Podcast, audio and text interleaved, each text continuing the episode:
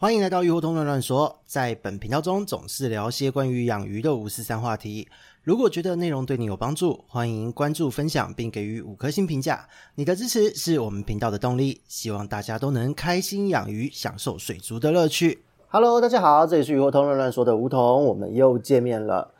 昨天呢，刚过了雨水这一个节气的日子哦。那雨水这个节气，其实在之前的集数中有跟各位说明过，就是从立春开始到春分中间两个节气之一。那这个节气本身是小。但是呢，在这一段时间，因为天候会开始变化，气温会开始变化，所以呢，就是病原菌的更替也会在这一段时间就是陆续的进行。所以呢，在这几天就是得到了很多朋友的预约咨询，同时间就是也有很多的鱼友们来回报，或是使用了官方赖账号的一个自动回忆系统，都是查询类似的关键字，那都是提到说有白点、有车轮、有中型虫，然后有呃离心丝膜虫之类的感染。同时间，就是也有很多的鱼友都有在呃，他们预约的时候描述到。先是感染原虫，原虫治疗后，很快速的身上就出现了呃白色的斑块哦，可能怀疑有一些细菌的感染。那这一些就是同时并发感染，或是说有所谓的呃继发性感染，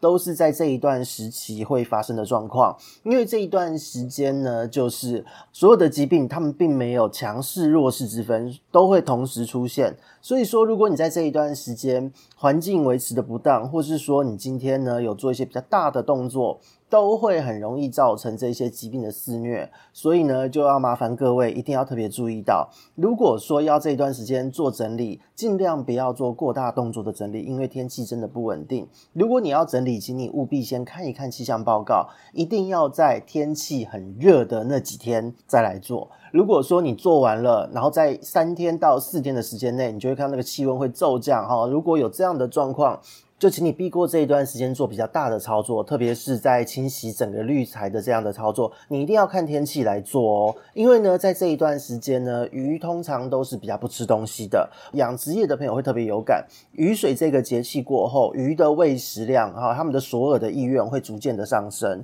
所以这是一个在喂食时候的分界点。那我们水族饲养的朋友呢，可能没有那么明确的一个感受。可是呢，如果你在雨水前的这一段时间发现鱼的食欲有下降，雨水后会开始也会慢慢的上升哦，因为每一个缸子的系统状况还有摆放的环境不同，所以呢，或多或少都会跟着大自然的节气走。有一些就是养在很室内的空间，然后呢，空调一直随时都开着的环境，也许它的这个直觉性的影响没有那么的强烈。可是呢，如果你的鱼缸是放在一些比较通风的地方，它一定或多或少会受到天候节气的影响。所以这一段时间就提醒大家，千万不要在天气差，特别是日夜温差极大的那几天哦，做这一些比较大的操作，就是简单操作就好，然后喂食量先减低。然后这个是这一段时间照顾的要点。因为呢，你的动作如果越大，做的动作越多，细菌、原虫、病毒之间，它们正在更替，正在做动作。所以呢，如果你做的大操作让鱼紧迫，很容易鱼。鱼就会被卷入这一个呃漩涡之中，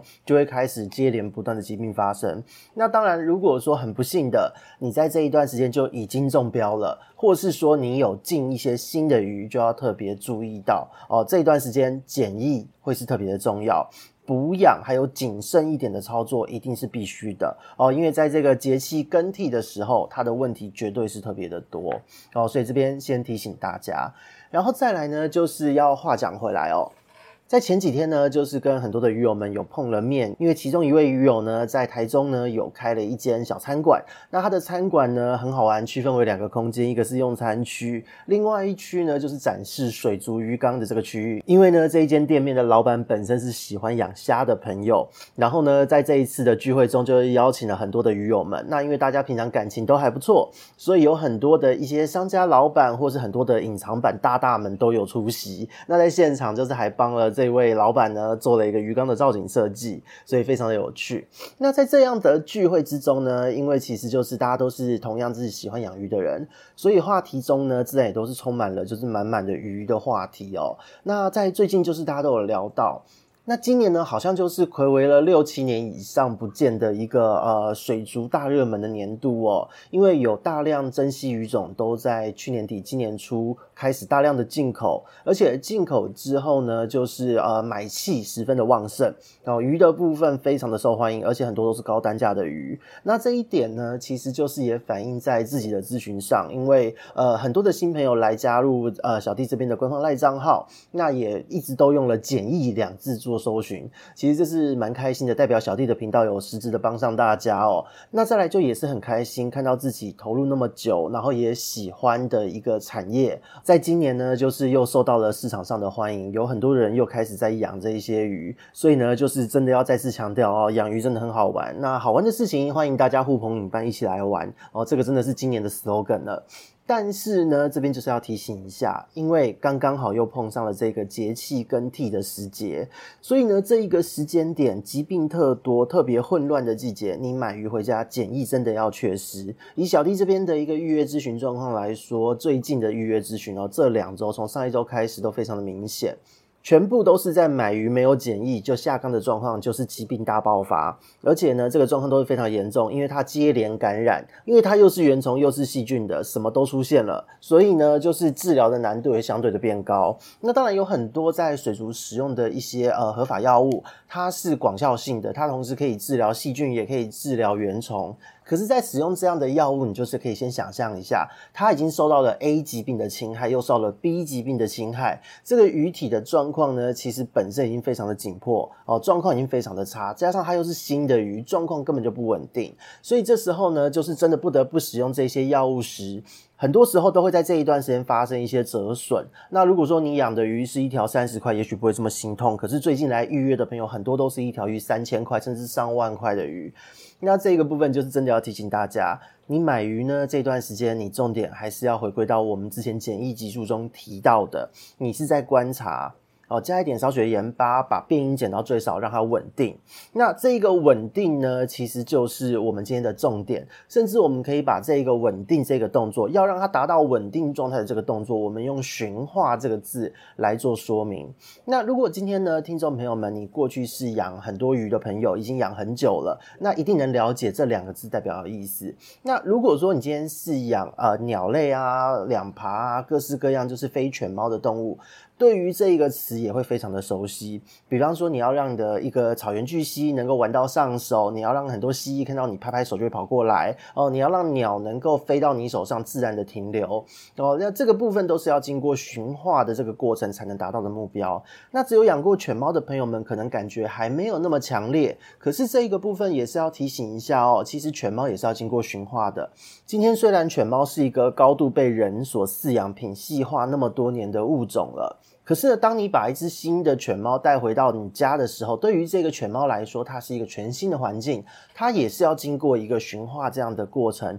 让它逐渐看习惯饲主是谁，饲主的脸长什么样子，然后饲主的家庭成员有谁，你要让它慢慢的融入这一个家庭的环境之中。所以呢，这个过程就是在犬猫饲养上的一个驯化哦。那训练又是驯化之后的事情哦。所以呢，这边就是要跟大家强调一下，不论我们养什么样的生物，你可能说养鱼怎么那么麻烦，要驯化，没有所有的生物其实都要。当你今天不论养什么样的动物，只要呢你把生物带回家就很简单，你一定是要先做一个让它稳定的操作。那这个稳定的过程就叫做驯化。所以呢，不只是鱼，所有的生物都会经历过。那只要驯化了，稳定下来了。他习惯了，这个时候才会开始走入到就是所谓的磨合训练的这个过程。所以呢，从驯化到稳定，到慢慢的建立信任，到最后的这个训练，它是一个渐进式的操作。它并不是说呃，过去别的生物不用做。其实很多时候这个动作真的是在于养别的生物，你其实有在做，但你不知道这个动作叫驯化。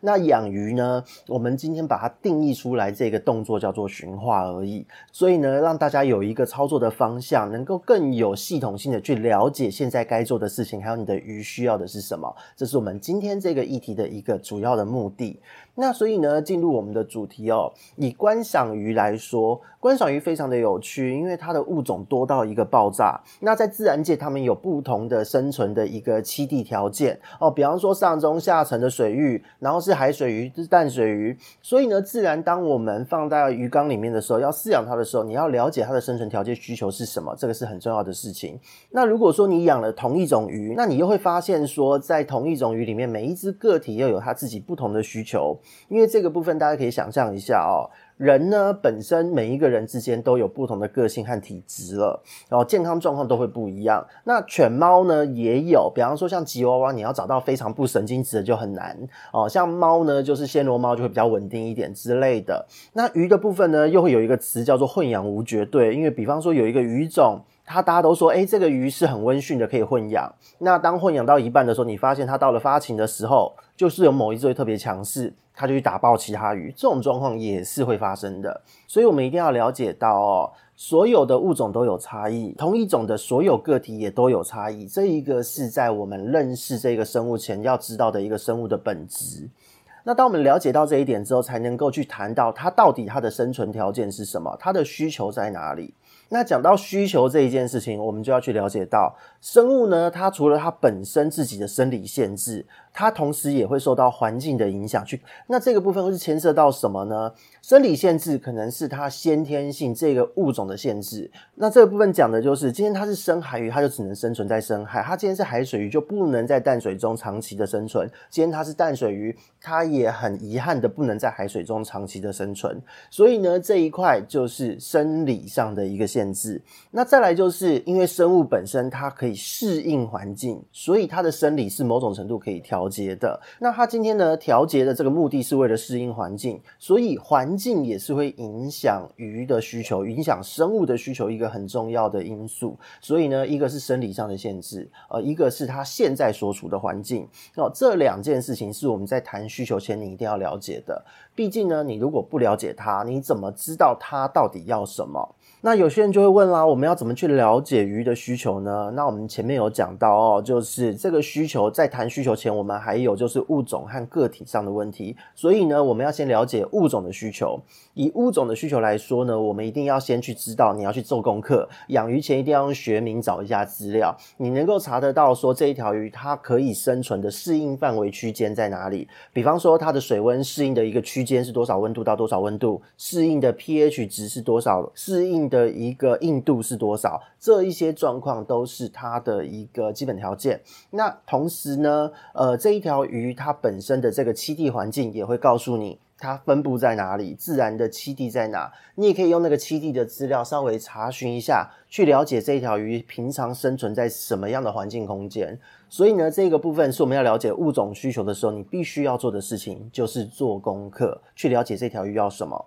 那当你了解到它要什么之后，我们再来看个体的需求。那这个个体的需求呢，就也是我们今天要讲的一个很重要的部分。那这一个个体的有所不同呢，除了它本质身体体质的问题之外，再来就是他今天养它的人哦，你今天要买鱼进来，现在拥有这一条鱼的人给了它什么样的生存环境？那以七彩神仙来说好了，这个物种它可以生存的温度 range 非常的广。你可以用在最高温的临界值三十五度去养它，你也可以用最低温的临界值从十六度开始去养它。那我们都不能绝对的去说这样子的操作是对与错哦。如果这一条物种这个个体它能够适应整体的健康状况，不受到太大的影响，那么这样的操作不是说绝对的不行。但是呢，所有的鱼其实都是这个样子，应该说所有生物都是这个样子。它有可以生存的一个区间，但是它一定会有一个最适合、最舒服的一个温度的区间。我们要做的事情是让它能够活在这样子的条件之下，是我们养它的一个目的。因为呢，这样子饲养它的方式呢，是能够让它呈现一个最天然、最漂亮的样子，符合了它的需求。那但是因为它是宠物了，我们人有饲养操作上的需求。所以呢，饲主的一个操作的习惯，或是饲养它的一个环境，或是饲主的生活作息等等的，全部都会影响到这一条鱼，它要接收到的是怎样的照顾。那自然呢，就是如果说理论上哦，你能够把鱼最适合的这个生存所需的条件区间，跟你的生活习惯相结合，操作习惯相结合，那这一条鱼对你来讲是相对好养、好照顾的。那如果不是呢，那可能这个中间或多多或少就是你要让他去习惯你，然后呢，也是他能接受的这个范围，去让他被你驯化哦。所以这个时候就是让他在稳定之前，要让他彼此习惯。你要习惯他，他也要习惯你。所以呢，我们可以说驯化的过程，它这个动作的合理性是建立在你对于生物的认识，还有这个个体本身，它能够接受，四足也能够接受，这是这么多因素堆叠出来的一个结果哦。所以呢，千万不要认为驯化是一个饲主想怎样就怎样的一个操作过程，它是一个要建立在饲主认识鱼，知道鱼要什么，那这个个体的状况也能够接受饲主的操作。在这样子的前提之下呢，就是饲主还有宠物之间双方去慢慢慢慢一步一步磨合，去适应彼此的一个过程，这个才叫做驯化，否则叫做虐待哦。那这边呢，就要再讲到鱼本身，齁，每一个个体、每一个物种，它是有适应环境的能力哦。我们前面提到过。那今天呢，当你要入手一条鱼，你可以想象它现在的环境是什么样子，它要即将进入到你的环境了。那所以呢，它现在所处的环境，也就是我们在买鱼的时候，你要去跟饲主、跟现在拥有它的饲主，或是老板，或是玩家，随便。你要去了解他们照顾的条件，这是有必要的。因为如果你不知道这个饲主现在拥有这条鱼的饲主是怎么照顾它，不知道店家是怎么样照顾它的，那这时候当你把鱼带回家，你要如何去设计好你简易缸的这一个初始条件，让鱼在进到你的环境的第一时间就能够把压力减到最低哦。这一个小小的动作哦，这一个小小的操作，可以大幅的减低它适应的负担。那它只要适应得快，它的稳定度高，它自然紧迫降低，那它的这个生病的机会或是折损呢，全部都会大幅的降低哦。也就是说，你的这个饲养难度呢，入手的难度呢，操作的难度呢，也会降低很多哦。那在这边帮大家做一个小小的结论哦，就是今天为什么我们在买鱼的时候，或是你要去接手人家鱼只的时候，要去问这么多的资讯呢？因为呢，当今天你了解到了他现在是怎么照顾的，你接手后呢，就是要让这一些条件重现出来哦。这一些条件呢，就是你在简易观察时候要怎么去设置这个水质的初始条件。也许后面的操作你可以不用照他的做，但是你在接鱼的瞬间，如果能尽可能的重现出这样子的水质环境，真的会让你后面的难度大幅降低哦。因此呢，这边就简单快速的跟大家介绍一下，到底当我们去拿鱼的时候，我们要问些什么东西。然后，你买鱼的时候一定得问的问题，这边就帮大家条列一下。首先，第一个，你要问对方是怎么样喂鱼吃东西的，一天喂几餐？哦，几天喂一餐？然后都喂些什么东西吃？再来第二点。有没有使用药物的习惯？上一次用药是什么时候？再来，你要问一下水质状况哦，就是比方说基本的 pH 值、硬度这一些问题。然后呢，过去都是用什么样的过滤系统去养鱼？换水的频率是多少？还有就是要问到它温度都设置在几度，然后它的光照时间都是多久？哦，这一些都是你一定要问到的一些问题。那当你在问这一些问题的时候，也许不是每一个卖家、每一个玩家都能完整的回答你，但是有几个资讯你一定要问到。就是在温度的部分，你要了解到鱼是变温动物，鱼呢，它的新陈代谢、整体的内分泌全部都会受到温度的联动影响，所以温度会是一个最源头的开始。如果说这一条鱼长期饲养在高温，那它的体质状况可能不是一时半刻你回去把袋子泡在水面上这样子简单的对温就能解决的，它会有一系列的新陈代谢都会被联动到，所以如果今天你的鱼，平常呢，在前一个卖家手上，它本来就是高温饲养习惯了。你拿到的时候，你就是要用高温先让它入缸，先让它先稳定下来之后，慢慢的把它降温下来，这样才能让它逐渐的去适应你的鱼缸环境。那如果今天呢，你买鱼的这个商家，他平常是低温或是常温饲养，那这个时候通常都会比较容易，因为呢，在二十二到二十六度之间长期饲养的鱼，大致上体质不会太差，所以呢，它对于温度震荡的耐受度会比较高一些。可是今天如果是高温，要让它慢慢适应低温下来，那真的要花一段时间的这一个驯化，让它稳定下来才能够这样做。所以千万不要说哦，我买鱼回来，这个饲主长期都是养在三十度的水温、三十五度的水温哦，你今天你一回家就把它放在二十六度的水温。哦，用这样的方式去照顾它，它一定会出事，因为它本身的体质、内分泌已经都习惯了这样子高温的环境。所以呢，当你直接让它进入到温差快要十度这样的环境中，它的内分泌要经过很长时间的调整，在这个过程中，它一定会紧迫，而且呢，很有可能因此呢，就是诱发出很多疾病的一个发生哦。所以这一个部分一定要了解到，温度是你一定要问到的资讯。那当你今天入缸后，你发现温度设置好，鱼比较没有那么紧迫，这个时候才会进入到我们前面讲过的简易话题，就是我们在第二季的第二集、第三集、第五集、第六集这一些的内容，去进行一系列后续的一个操作。总而言之呢，只有让鱼在换环境，理论上它应该会最紧迫的时候，你把这一条鱼在你的环境中，它要遭遇到的这一些环境因素，这一些东西呢，让它紧迫的原因减少到最低，它就不会有问题了。那只有呢，鱼心情比较好，没有那么紧迫的时候，你们才能够进入到培养感情的阶段。这个时候呢，你的过程才能称得上驯化，否则真的是叫做虐待。所以呢，在这边就是也要给大家一个小观念，你千万千万就是不要认为啊，我养生物啊，我花钱我最大，应该是生物要完全适应我的作息操作，我想怎样它就应该要配合。生物呢，它本身是自然的一部分，鱼是自然的一部分，人也是自然的一部分，并没有谁特别伟大哦，也不要过度的自我膨胀。你如果不去理解生物呢，就想要去饲养它，那这样子的人可能不太适合去养生物哦，因为对于生物来说，在长期的紧迫之下，是整个生理心理状态都会出问题。生病还一回事，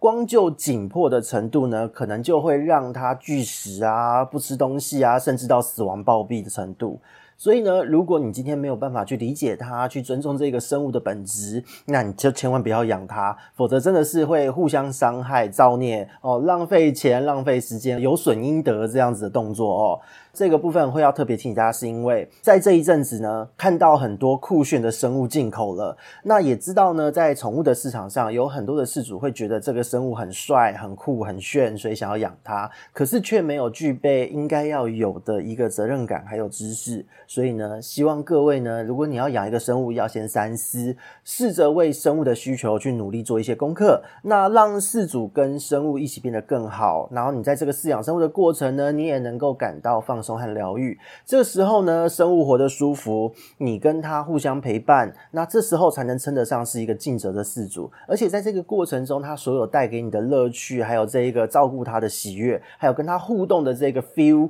才是养生物、养宠物这一件事情最大的魅力。那养鱼呢？鱼类它相较于其他的宠物来说，它或许不能抱着玩，可是你可以隔着一片玻璃跟它做各式各样的互动，透过呃喂食跟它做接触。这一个过程呢，其实说真的，它的付出的成本没有那么高，比其他宠物低很多。它真的难度是相对低的。那这个难度要低的前提呢，就是你只需要花一点点的心思和时间，然后呢，具备一些必要的知识，你就可以办得到。你就可以呢，轻松的真的是享受这个养鱼的乐趣。今天关于驯化的一个话题，在这一个时间点、这个季节，我相信对于想要买鱼的人来说是非常重要的一件事。所以。呢，请大家务必要收听、分享，然后给予个五颗星评价。那我们这边是鱼活通乱乱说，我们下次见，拜拜。